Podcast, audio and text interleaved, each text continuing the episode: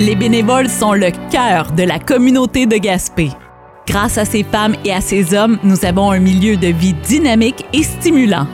Que ce soit dans le domaine sportif, culturel, communautaire ou dans le développement local, les bénévoles font une réelle différence dans notre quotidien. Par l'entremise de ce balado, la ville de Gaspé et le Centre d'action bénévole Auban vous font découvrir des bénévoles au cœur d'art, mettent en lumière leur importante contribution et leur disent merci. J'ai le grand plaisir euh, de rencontrer aujourd'hui un homme euh, qui euh, a dévoué une grande, grande partie de sa vie aux autres et dans son implication bénévole, ben, ça se poursuit. Alors aujourd'hui, je rencontre Jean-Guy Lacombe, médecin retraité qui voulait continuer d'être utile à sa retraite et le bénévolat est une façon pour lui de le faire. Bonjour à vous, Monsieur Lacombe. Bonjour. D'abord, ben, j'aimerais savoir de, auprès de quel organisme vous vous impliquez bénévolement? C'est le Centre d'action bénévole, le Haut-Banc. Et pourquoi cet organisme-là en particulier? J'avais déjà décidé de faire du bénévolat après ma retraite. Puis, euh, ben, je connaissais certaines personnes qui œuvraient au Centre d'action bénévole. En plus, ben, leur action bénévole m'intéressait. Bon, euh, accompagnement, euh, visite d'amitié, etc. C'est le genre de, de contact que j'aimais continuer après ma, après ma retraite.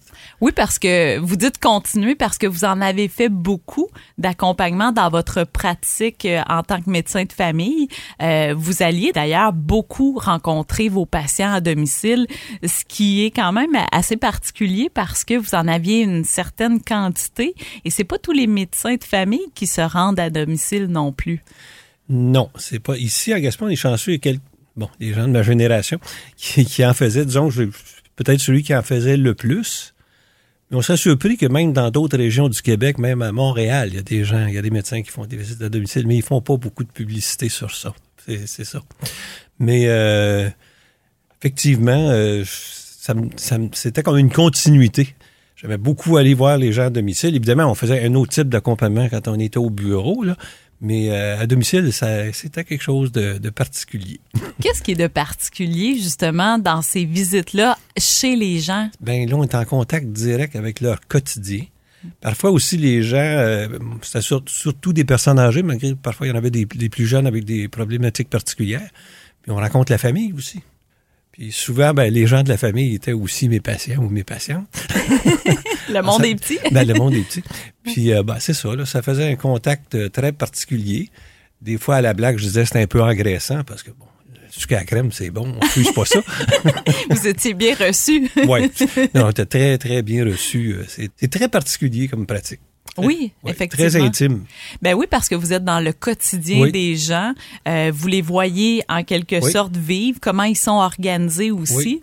Oui, leur maison, euh, l'ameublement, la, disposition des, des, chambres, euh, la, sécurité aussi dans la, maison, des choses comme ça, ça nous permet, ça nous permettait en tout cas de tout, analyser ça. Il faut dire que j'étais pas seul, parce qu'il faut dire que l'équipe de soins à domicile, les infirmières aussi allaient à domicile. Souvent, on, partageait les, mêmes patients. Mm-hmm. Ça aussi, c'est intéressant. Donc, il y a bien un certain travail d'équipe, parce que j'étais toujours en bonne relation avec euh, les gens du, les gens du CLSC.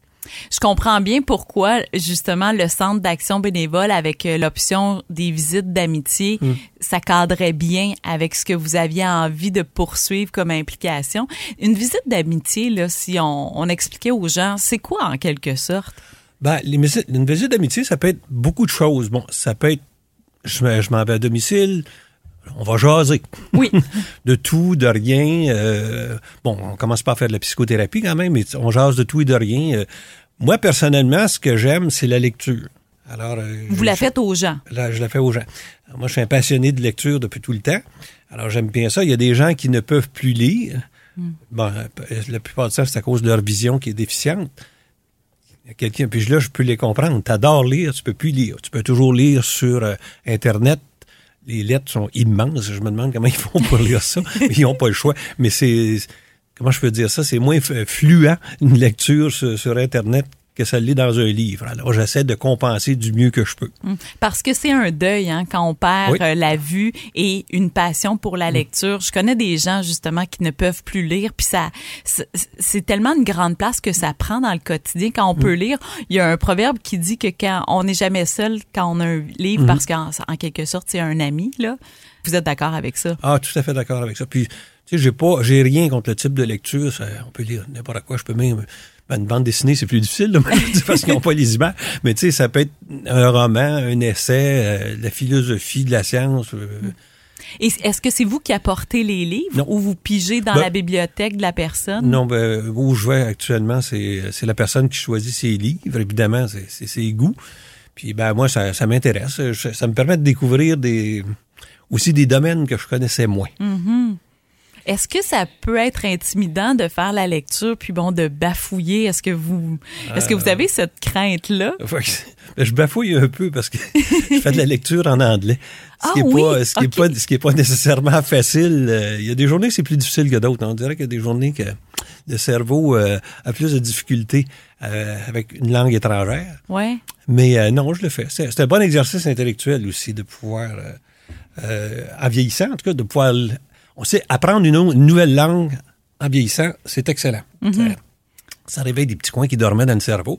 bon, évidemment, je, je parle anglais depuis, bon, je suis bilingue quand même depuis un sacré bout de temps, mais là, lire en anglais, puis surtout, on est habitué, comme, moi, moi, c'est le langage médical, on a notre jargon. On est habitué au jargon. Ouais.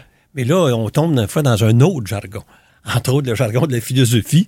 Euh, Oh quand même. Oh, oui, oui. mais ça, ça aussi, ça réveille des petits coins du cerveau qui, qui semblaient dormir. Et c'est quoi la réaction euh, des gens que vous rencontrez quand euh, vous leur faites la lecture? Comment comment ils, ils absorbent tout ça? C'est quoi le si mettons on se fait une image, est-ce qu'ils ont les yeux fermés? Comment ils sont? Dans quel état d'esprit? En général, les yeux sont ouverts, même, même quand les gens ne voient pas bien. Mais de toute façon, c'est rare les gens qui sont aveugles, qui ne voient qu'un noir de la noirceur, de toute façon. Non, euh, la, la réception est bonne. Les gens sont attentifs, évidemment, parce que quand on lit avec nos yeux, ben, il y a une certaine attention le plus intense qui se fait, mais là, la personne, ses yeux ne sont pas là. Alors, c'est ça, uniquement le cerveau. Donc, il faut être encore plus attentif parce que les, les, les lettres ne sont pas là. Parce que quand on lit, souvent, ce qu'on dit, comment je peux dire ça, nos yeux sont déjà en avance sur ce qu'on dit. OK, oui, oui, oui. On le sait des fois ce qui va venir. Oui, c'est Ouais. ça, parce qu'on on, prend de la, on prend de l'avance. Alors, La personne, elle, qui ne fait qu'écouter, n'a pas ce regard-là sur ce qui s'en vient. Donc, il faut qu'elle soit encore plus attentive. Bon, évidemment, là, c'est souvent quand, quand on discute de certains sujets, on, on s'interrompt souvent, on discute. là, bon, Ça suscite des oui, conversations. sinon, euh, s'installer pendant, je sais pas, euh, deux heures ou trois heures à lire euh, Oui. sans arrêt, non. non. Comment les gens identifient que bon, elles aimeraient avoir des visites d'amitié? Comment ça se fait ce jumelage-là entre une personne qui aimerait recevoir quelqu'un à la maison et le bénévole comme vous? Ben, Personnellement, ce qui est arrivé, c'est que la personne avait fait une demande euh, au centre d'action bénévole, parce que le centre d'action bénévole avait sans doute fait une publicité pour, euh, pour l'offrir. Qu'il y a des gens qui, ont, qui ont demandé ce type Oui. de service-là. Puis bon, euh, moi, je m'étais déjà à faire parce que je savais que j'adorais ça. Oui. Et donc, euh, ils vous ont jumelé et euh, vous fixez un rendez-vous. Et je connaissais, euh, la première, je, je la connaissais en plus de ça. Ah oui, la première personne, une ancienne patiente Oh. peut-être? Euh, Un ancien patient. OK, ah oui. Ah, c'est intéressant ça donc de poursuivre la relation avec euh, À un autre niveau. Ben oui, c'est ça. Mais il y a déjà un contact qui Oh existe, c'est intéressant. Tu sais, puis il y a des gens aussi qui, euh, qui ont aimé la lecture, puis il y en a des gens, par exemple, je sais pas, euh, un ancien professeur. Puis ces gens-là aussi, quand ils prennent leur retraite, ils aiment ça continuer euh, d'apprendre ou, Mm. ou de creuser certains sujets, même s'ils ne donnent plus à des élèves. là. mais c'est ça, ça leur permet Mm. de continuer ça. Il faut aimer les gens pour euh, s'impliquer de cette façon-là euh, quand on fait des visites d'amitié. Ah ben oui, C'est la base, hein? Ben, c'est la base. Faut, oui, faut être aussi à l'aise. Puis, euh, faut surtout pas juger. Non, mais non, c'est clair. Personne ne veut Non. être jugé là-dedans et de part et d'autre, on ne veut pas être cette personne-là. Pour vous, ça, j'imagine que c'est déjà en vous avec la pratique médicale que Ben, vous aviez. c'est un médecin commence à juger, a des gros problèmes. Oui, effectivement. Donc, les visites d'amitié euh, au sein du Centre d'action bénévole, est-ce qu'il y a d'autres facettes euh, au sein du centre euh, du CAB, comme on l'appelle, le Centre d'action bénévole? Est-ce que vous vous impliquez de d'autres façons oui, également? Des, oui, je fais des accompagnements, là, visite médicale, l'optométriste. Bon. Donc, vous apportez les gens à leur Oui. rendez-vous, Oui. euh, du transport avec Oui. eux, ça permet de jaser aussi? Oui. Parce qu'il y a des gens qui peuvent euh, difficilement se déplacer, ils n'ont pas de voiture, sont loin. Oui, c'est ça. Il y a des gens aussi qui ont euh, soit euh, un déambulateur ou une canne, quelque chose comme ça. Des fois, c'est un petit peu plus compliqué pour eux autres. Donc, il faut les accompagner euh, pratiquement jusqu'au bureau du rendez-vous. Et euh, qu'est-ce que vous permet ce contact-là? Encore une fois, vous êtes dans l'intimité des Mhm. gens parce que là, aller vers un, un rendez-vous médical, revenir après, euh, il y a des gens qui doivent euh, pas toujours apprendre des bonnes nouvelles. Est-ce qu'ils se confient à vous? Est-ce qu'il y a une relation qui s'établit de ce type-là? Oui, euh, je, ben, je dis pas que les gens font des grandes confidences, quand même. C'est confidentiel, toutes ces choses-là. Oui. Moi, j'ai pas à, à me mêler de ça. J'ai pas à poser des questions indiscrètes, mais pas spontanément, il y a des gens, à un moment donné, qui vont, qui vont, qui vont parler. Mhm. Euh, puis comme ils savent que je suis un ancien médecin, des fois, ils me posent quelques questions, mais là aussi, il faut pas trop que je, faut pas trop que je m'implique. Oui. Faut pas que je devienne un, entra- une entrave entre le médecin traitant et son patient ou sa patiente. Est-ce que c'est difficile ou ça se fait naturellement parce que vous connaissez votre rôle de bénévole? euh, Oui, oui. J'ai pas, aucune difficulté avec ça. Je trouve ça beau de voir que vous avez trouvé une façon de continuer d'être euh, utile Oui. à la société et dans un domaine et dans des intérêts pour l'humain euh, qui, qui vous passionnent depuis toujours. Ouais, le mot, c'est ça, c'est utile. Si on vieillit puis on se sent plus utile, c'est dramatique. C'est un peu le début de la fin, en quelque sorte? Ouais, c'est ça. Puis c'est, comme je dis, il faut, faut maintenir nos. Physiquement et mentalement, faut se tenir occupé. Bon, c'est sûr que physiquement, c'est des, accompagnements. Mais euh, je dirais que c'est quand même qu'on bouge un peu, on rencontre des gens, il y a des interactions qui se font. On sort de, de la maison soi-même, là. C'est ça. Puis Ouais. on sort de notre quotidien. C'est une stimulation, en fait. Oui. Puis c'est ça, en vieillissant, c'est important de rester stimulé. Qu'est-ce que ça vous apporte? euh, C'est tout ça, là, justement, de- de- d'être encore actif et encore euh, euh, pertinent au sein Oui. de, de notre communauté? Oui, oui, ben c'est ça, être pertinent, effectivement, être utile, point final. C'est pas, c'est pas compliqué de se sentir utile. Quand on commence à se sentir inutile, je me verrais très mal après me bercer, après regarder, je sais pas, les oiseaux, les autos passer. Et vous avez encore beaucoup à donner aussi. C'est pas parce qu'on prend notre retraite professionnelle qu'on n'a plus rien à offrir. Ben, c'est vrai pour toute personne, sais, que ce soit le- même l'ouvrier. Tout à fait. Il y a des gens qui ont été, je sais pas, moi, euh, s'il était ébéniste toute sa vie, il prend sa retraite, ben il est encore ébéniste. Parce qu'il Oui, va- ça. Il va aller aider des gens, il va faire ça. euh, bon, euh, il va se rendre, il va se rendre utile. Mm. C'est tout- toute personne, quel que soit son, son métier, il n'y a pas de sous-métier, de toute façon. Exact. Quel que soit son, son métier, une personne peut toujours se sentir utile. Et c'est valorisant. Oui. C'est valorisant et c'est aidant pour l'autre. Donc, tout le monde y gagne en Oui. quelque sorte, Oui. euh, effectivement. Si je vous demandais, euh, en termes de temps, qu'est-ce que ça représente euh, par mois, par exemple, votre implication au sein du Centre d'action bénévole? Ben, Je sais pas. les visites d'amitié, ça peut aller parfois jusqu'à une douzaine d'heures par mois. Les accompagnements, là, ça dépend. Il y a des fois que c'est c'est court, il y a des fois que c'est très long. J'avoue, j'ai jamais calculé. Hmm. Ça peut jouer entre, j'imagine, 10 et 25 heures. C'est variable. C'est donc. variable, c'est Ouais. ça. Et euh, dans votre quotidien à vous de retraité, euh, le bénévolat occupe quelle place? C'est-à-dire que est-ce que c'est quand même une composante assez importante de vos journées? Peut-être pas de façon égale, là, parce que c'est c'est variable, mais qu'est-ce que ça représente? Ben, c'est pas, c'est pas tous les jours, de toute façon, parce que je, me tiens beaucoup occupé à la maison euh, avec mes propres travaux, mes propres euh, projets, etc. Au minimum, j'aime ça au moins faire un accompagnement par semaine, une visite d'amitié par semaine, puis bon, euh, ça compte déjà pas mal d'heures. Ça peut aller, ça peut faire comme, je sais pas, mais quatre ou cinq heures là, dans la semaine, quelque chose comme ça. Bon, si on pourrait toujours en faire plus, mais il faut, euh, j'ai mes propres projets aussi. Oui, c'est ça, c'est de trouver l'équilibre Ouais. dans tout ça. On s'en parlait tout à l'heure. euh, des fois, il y a, on fait tout le temps appel aux mêmes gens et euh, parfois, quand on commence dans le bénévolat, il y a des gens qui ont peur d'être trop sollicités parce que c'est un, je sais pas si c'est un mythe ça, mais moi j'ai souvent entendu les gens qui ont peur de commencer à s'impliquer. Euh, parce qu'ils ont peur d'être trop approchés, sollicités, devoir dire non, se sentir coupable. Votre perception par rapport à ça, vous? Moi, j'ai pas l'impression qu'on abuse de moi, mais je pense qu'il y, a une bonne équipe quand même de bénévoles au Centre d'action bénévole. C'est sûr qu'il y, a des périodes, des fois, que c'est plus intense que d'autres.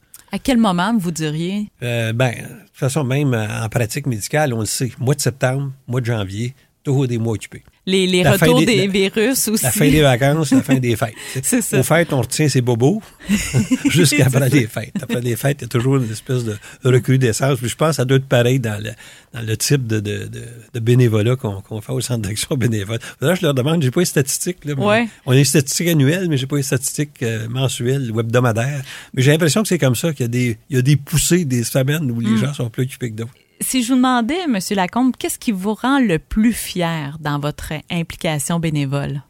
D'être utile. Ah oui, hein, c'est ça. Point. Je suis contente que vous le mentionniez et que ça revienne régulièrement dans votre discours parce que ça fait vraiment du sens tout ça et ça démontre l'importance aussi pour l'être humain de contribuer à sa façon, peu importe c'est quoi la façon. Surtout quand on est à la retraite puis qu'on vieillit. Des fois, je trouve ça. Il y avait des, sociétés, à un moment donné, où la personne âgée était beaucoup plus importante.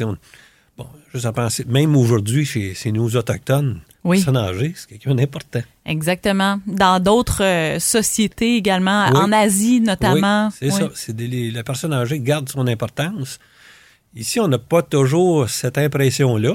Alors, je pense que c'est, c'est sûr. Malheureusement, c'est pas tous les gens à certain âge qui peuvent faire du bénévolat pour toutes sortes de raisons. Mais il reste que quand on peut le faire, c'est un plus. Et c'est toujours apprécié parce qu'il y en a qui en ont besoin. Oui. oui. Est-ce que vous avez une expérience euh, bénévole qui vous a davantage marqué, euh, qui vous reste en tête? Oh, euh, accompagnement de fin de vie. C'est pas arrivé souvent parce que la, la, Mosus de pandémie est arrivée puis ça a coupé les ailes le groupe s'appelle Les Mésanges à l'intérieur du centre d'action bénévole. Ben, les pauvres mésanges sont fait couper les ailes ah, à cause de, la, pandémie. puis, euh, parce que je pense qu'on finissait notre formation. C'était en 2019, parce qu'on l'a fini. Là, je me rappelle plus exactement quand.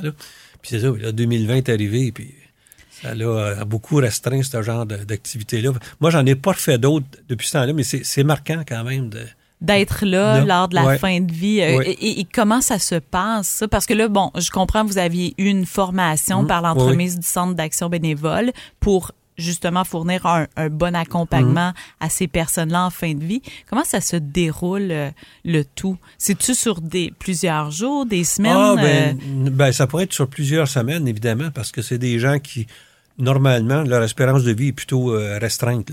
Mais c'est pas, c'est sûr qu'une personne pourrait y aller deux, trois jours d'affilée, mais ça peut être assez long parce que des fois, ça peut être des, des quatre heures ou cinq heures. Puis bon, on n'est pas toujours non plus disponible. Plusieurs personnes peuvent être impliquées pour la, pour la même personne en, fin de vie. C'est pas non plus tous les jours parce que souvent, l'exemple euh, que j'ai que j'ai eu là, c'est que la famille, en fait, c'était sa sœur, euh, devait faire des choses pour elle-même. Elle avait besoin de temps. Alors, à un moment donné, euh, on allait pour trois ou quatre heures. Et donc, vous vous relayez avec d'autres bénévoles, mais aussi les membres de la famille euh, également. c'est ça. Comment on accompagne quelqu'un en fin de vie? Souvent, je me fais la, la réflexion que ces gens-là doivent être quand même faibles physiquement si la, la fin approche. Euh, on est seulement présent à leur côté, on leur parle. Ben, comment ça se passe? Je ne sais pas pour les autres bénévoles quelle a été leur expérience? C'est sûr que si on arrive avec une personne qui est alitée, j'imagine que c'est un peu différent. Euh, souvent, la, personne est trop fatiguée, parle pas beaucoup, etc. Ben, on est vraiment là comme une présence euh, rassurante, point. Par contre, moi, la, personne était fatiguée, oui, mais était capable de, de, jaser, euh, on s'assoyait au salon, on parlait, etc., là, de, de, choses et d'autres. Hmm c'est sûr qu'à un moment donné, la personne est fatiguée. Des fois, il faut qu'elle sorte un peu. Puis des fois, il faut insister un peu. Ah oui? ben oui, ils ont de la visite. Il faut laisser la visite tout seul. Coucher. OK. En termes humains, j'imagine que ça, là, c'est particulier de vivre ça, les derniers moments de la vie de quelqu'un.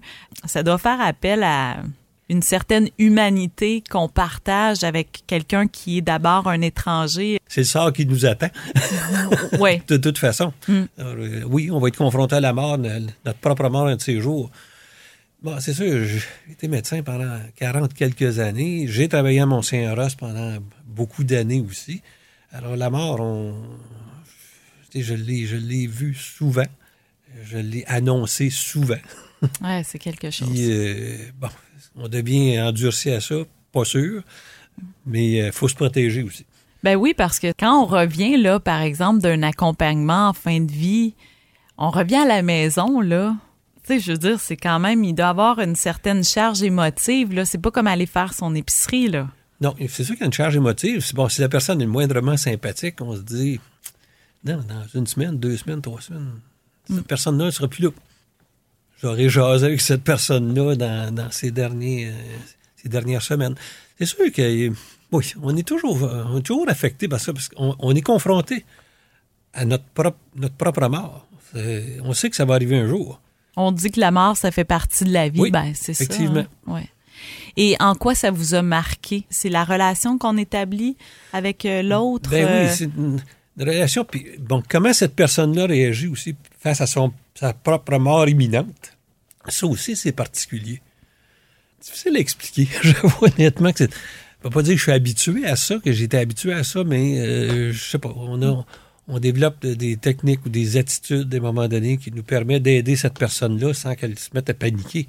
C'est sûr que la personne, ça m'est pas arrivé, mais si la personne voulait parler de, sa mort, ce qui est arrivé, ben là, oui, il faudrait que, faudrait que j'en parle. Donc, elle veut s'ouvrir sur le sujet, oui. Faut être en mesure de le faire. Euh, pas évident. non, non, ben c'est une expérience humaine qui doit être euh, ben, en fait, très euh, nourrissante à plein d'égards, autant par euh, l'empathie mm. de ce que l'autre vit, mais par rapport à ce que vous disiez, c'est une forme d'introspection aussi face à notre propre mort éventuelle. Parce que la personne, qu'on va voir, c'est une personne qui est encore en vie. Et si on n'a pas une personne qui est en phase terminale, qui serait probablement plus à domicile, ou il y a des gens qui meurent à domicile, mais là, évidemment, c'est plus euh, des soins, des soins personnels, des soins infirmiers, euh, dont la personne a besoin, parce que souvent, elle est plus ou moins consciente. Euh. Bon, là, c'est sûr que notre rôle est très limité à ce moment-là. Nous autres, on, est encore avec une personne qui est en vie, même si sa vie achève. c'est ça, c'est un peu particulier. Donc, il faut, tant qu'il y a de la vie, il faut parler de la vie. Ah oui, c'est intéressant ça. Parce que la personne qui est encore en vie, ben, elle peut parler de ses souvenirs, euh, peut parler d'un tel, d'une telle, de telle chose qui est arrivée, un bon moment de sa vie, un moins bon. C'est parce qu'elle est encore en vie. C'est sûr qu'elle vit avec des souvenirs, parce qu'il n'y a plus beaucoup de projets en avant. Mais c'est ça. La personne est en vie, mais si elle veut parler de sa vie, parlons-en. Pour les gens qui ont peur de faire du bénévolat, de plus avoir de temps pour eux, parce qu'ils pourraient être trop sollicités, qu'est-ce que vous diriez à ces gens-là? Ben, d'offrir ce qu'ils peuvent faire. Point final. C'est pas compliqué. Je veux des fois, il faut dire non parce qu'on a une autre occupation, on a un rendez-vous soi-même, bon, une urgence, n'importe quoi. On ne peut pas toujours être disponible. Mais euh, je, pense qu'ici, au Centre d'action bénévole, euh, en tout cas, je n'ai pas de mémoire, là, qui, ben, pas seulement face à moi-même, face à d'autres, qu'il y a eu des, des, abus de ce côté-là. Je pense qu'il y a quand même un bon groupe. Puis, euh, bon, il y a des fois, il y a des urgences. Si on peut, on y va. Si on peut pas, on y va pas. On peut pas, on peut pas. Puis de toute façon, l'essayer, c'est l'adopter. Oui, hein? c'est ce que j'entends. Et vous avez fait des belles rencontres euh, par l'entremise du Centre d'action bénévole aussi? Ben oui, c'est sûr. Je, ne connaissais pas tout ce monde-là. Mm. Mais euh, oui, c'est sûr qu'on a rencontré des, gens intéressants. Mais il y en a des on, les revoit même assez régulièrement. Il y a des gens, des fois, ça fait au moins 4-5 fois que je, les accompagne à quelque part.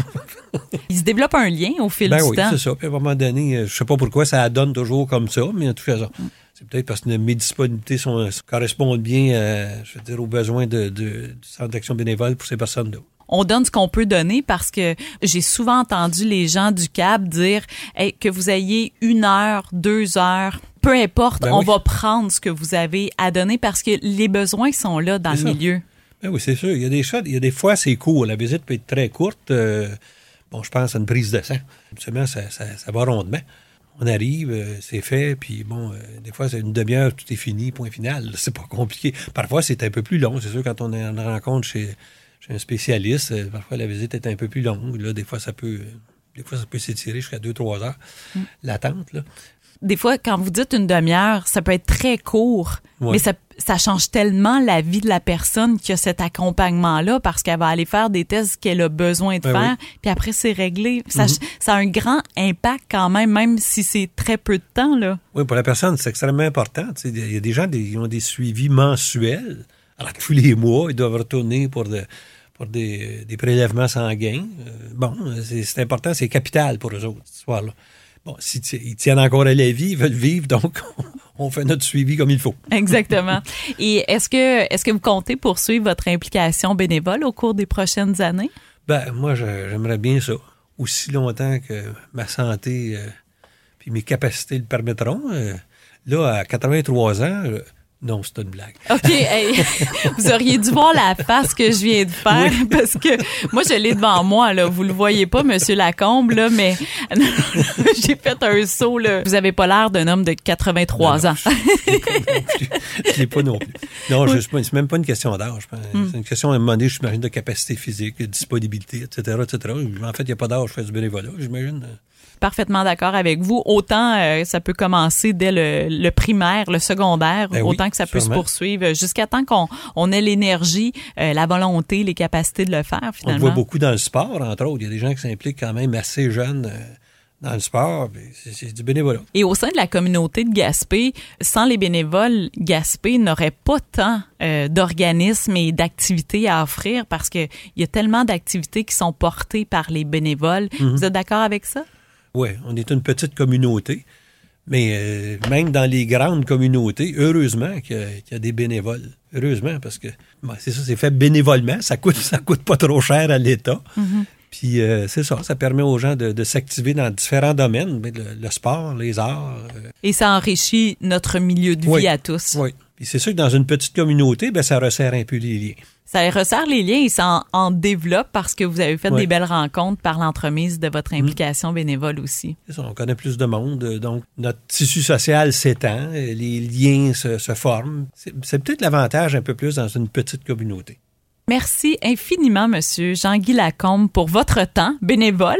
Ah bon? Vraiment, je vous remercie pour votre implication qui fait la différence dans la vie euh, des gens de la communauté, mais qui, vous aussi, vous permet de vous nourrir euh, humainement avec euh, cette implication-là. Ben, ça m'a fait plaisir. Le balado Je m'implique dans ma communauté est une production de la Ville de Gaspé et du Centre d'action bénévole Le Haut-Banc en collaboration avec Caroline Parlé, consultante en communication. Merci au comité de coordination du projet, Caroline Smith, Geneviève Plourde, Simon-Philippe Lalonde, Anne-Sophie Boudreau et Annick Sinotte de la Ville de Gaspé, Monia Denis et Benoît Bande du Centre d'action bénévole Le Haut-Banc, ainsi que Caroline Parlé. Recherche, réalisation, entrevue et montage, Caroline Parlé. Studio d'enregistrement, Radio Gaspésie. Pour découvrir d'autres portraits de bénévoles, rendez-vous sur le site Internet de la Ville de Gaspé.